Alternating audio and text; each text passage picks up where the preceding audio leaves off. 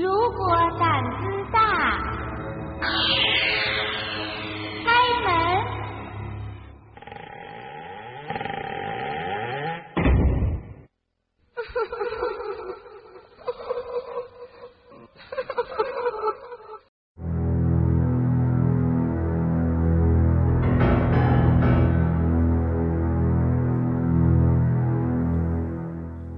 大家好，欢迎大家收听今天晚上的鬼话连篇，我是镇长。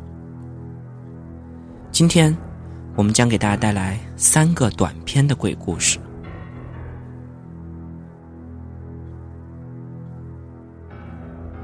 第一个故事：诈尸。村里唱戏的时候，常有人中煞。也就是撞鬼。如果演的是鬼戏，那么必定就会有人中煞。常常是演着戏的时候，人群当中忽然就会有人直挺挺的倒下，而且呼吸微弱，面色苍白，不省人事。据说鬼也混杂在人群当中看戏，演鬼戏的时候。四周鬼气森森，那么身体虚弱或者阳气微弱的人就很容易中煞。但看电影，却一般不会出现这样的情况，因为村里放的多是战争片，片子里枪鸣炮响、号角争鸣、兵声雷动，那么像鬼物一般的东西都会敬而远之。碰见中煞的情况，不必惊慌。只需将中煞的人放在地上，把米粒撒满其身，然后掐他的人中。过了不一会儿，他就会醒过来。所以看戏的时候，村里人的口袋里常常都带有大米。而这种事情，我自己没有亲眼见过。而是我的姥姥讲述给我听的。他老人家已经快九十岁了，经历过民国时期，那时候家里还住在农村。当时是村里的一户人家的老太太快不行了，送去村里看土大夫，而土大夫说没救了，回家准备丧事吧。可是，结果抬回家以后，他忽然又苏醒了过来，整个人好好的，就跟以前一样，就是有一点不爱出门活动，每天都待在屋子里不见阳光。为此，那户人家的儿子还去把那个土大夫给打了一顿，骂他庸医行骗。结果过了三四天，远方来的亲戚来看这个老太太，正赶上了凌晨。儿子去老太太的屋里敲门，结果里面没有任何的动静。他觉得非常的纳闷于是就用力的推开门。阳光洒满了屋里，结果只见老太太直挺挺的就躺在了炕上，说了声：“天终于亮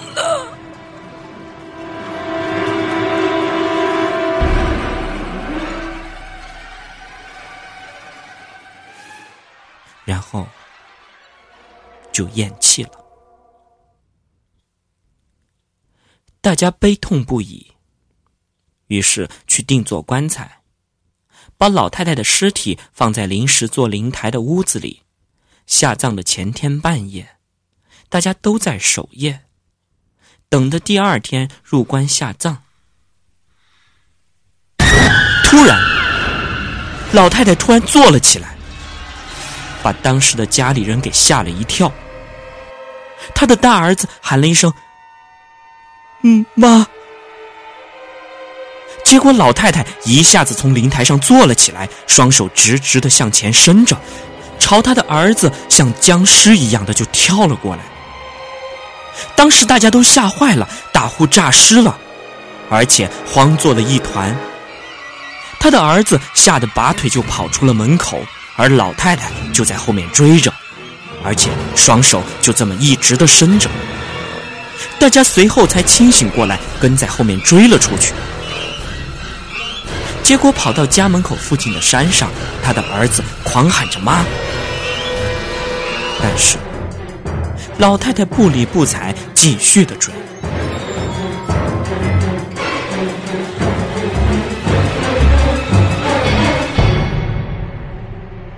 在迷信里，诈尸只能走直线，因为腿是直的，所以他的儿子就围着一棵小树绕起圈子来。结果老太太直接就抱住了大树，凶神恶煞的就啃起大树来。他的手指插在树干里很深。随后赶来的村里人用绳子把老太太给绑在了树上，然后用棒子敲打了好久。直到天快亮了，这一切才平静了下来。后来，大家把老太太就放进了棺材里。可是，在把棺材板强行钉上的时候，还能听到老太太在里边不停的动着。最后，大家伙就把棺材给直接深埋了。而后来那块坟地好久都没有人敢去。之后，我听我姥姥说，他那个村的上年纪的人说，可能那个老太太被不干净的东西上身了，而且村里以前就有诈尸这个说法。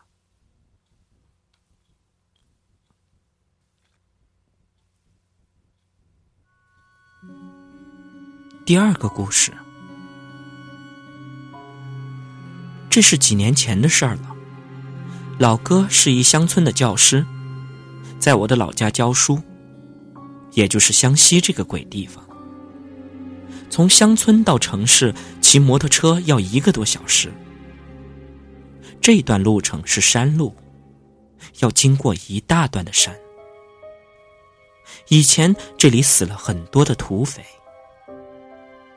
那天，因为老哥家里有事儿，晚上大概七八点的时候，要从乡下赶回城里。他一个人壮着胆子开着摩托车，在到大山脚下的时候，他看到了一个人。那个人像乞丐一样，老哥的心里觉得非常的纳闷儿。这前不着村后不着店的地方，这个时候还有人。于是老哥留心看了那个人一眼，好像感觉有点很邋遢的样子。他整个披散着头发，傻傻的对着我老哥笑。我老哥就把车灯闪了几下，然后骂了他一句。而当走近的时候，老哥发觉这个人只有一只眼睛，而另外的一只眼睛是瞎的。老哥心里一紧张，于是赶紧就加速。他知道这里不是什么好地方。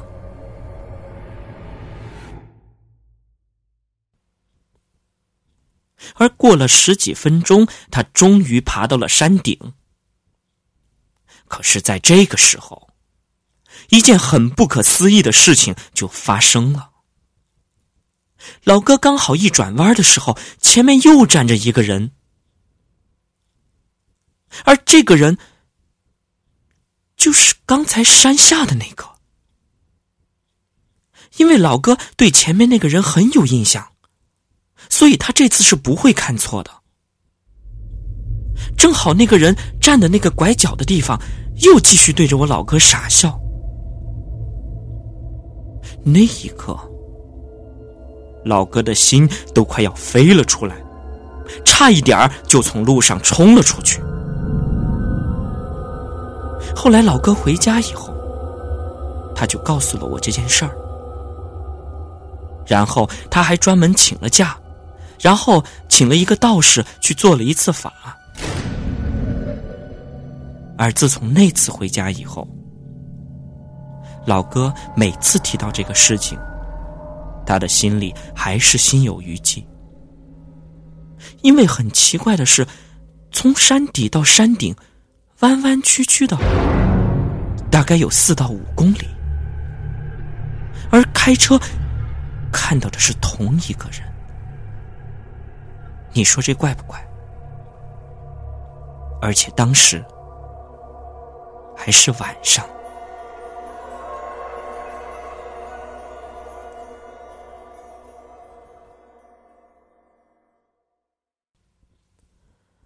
第三个故事是小李。第三个故事是小李告诉我的，但是他现在讲起来还可以看到他的脸色变得很差。小李两年前在一个很不错的公司工作，小李工作很卖力，经常加班到很晚。那一天。大概已经转钟了，然后小李去上厕所。大楼里的厕所都是马桶的隔间，小李坐在马桶上，就从下面的空当里看到对面有人的影子。不过这也没什么奇怪的，因为晚上加班的人很多。可是小李过了一会儿。不知道为什么，他突然很想抬头看一下，结果一个人头就趴在顶上的隔板上往下看着。因为小李的头几乎仰成九十度，所以一根长长的舌头就悬在他的鼻子上方，加上那个人头血红的眼睛，小李当时都吓坏了，他落荒而逃。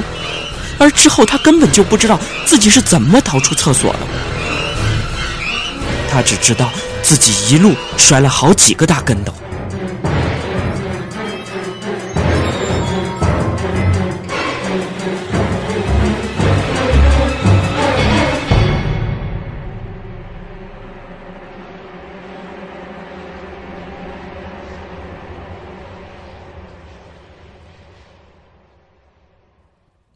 然后过了几天，小李就辞职了，离开了这栋大楼。后来，小李回忆说，那栋大楼里很多人都秃着头。他先开始以为大家都工作辛苦，可是他发现，他也一直在掉头发，直到离开了那家公司以后，才有了好转。而那根悬在他脑袋上方的长舌头，大概就是罪魁祸首吧。而打那以后，小李很长时间都不敢一个人上厕所，也绝不敢往上看，因为他觉得，在人最没有抵抗力的时候，人的上方才是最好下手的地方。不信的话。你抬头看看。